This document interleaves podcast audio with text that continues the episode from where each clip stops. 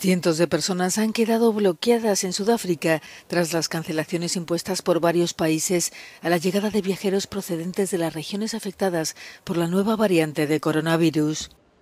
Omicron ya ha sido detectada en Reino Unido, Bélgica, Alemania, Italia, la República Checa, Israel y Hong Kong. El ministro de Sanidad sudafricano critica las nuevas limitaciones.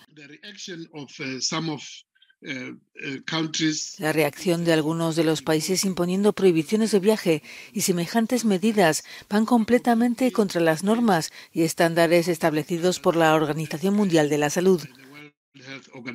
Muchos de los países que han tenido esta reacción draconiana están combatiendo ellos mismos la cuarta ola.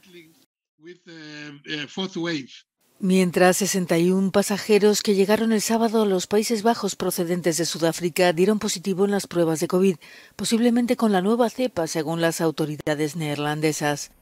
La OMS asegura que la nueva mutación es preocupante y más transmisible que la Delta, aunque ha desaconsejado las restricciones de viaje. Anunciado que aún se tardarán varias semanas en conocer su potencia. Su aparición también afecta al comercio y mercados financieros mundiales. La conferencia ministerial de la Organización Mundial del Comercio, que se iba a celebrar en Ginebra la próxima semana, ha sido cancelada a última hora.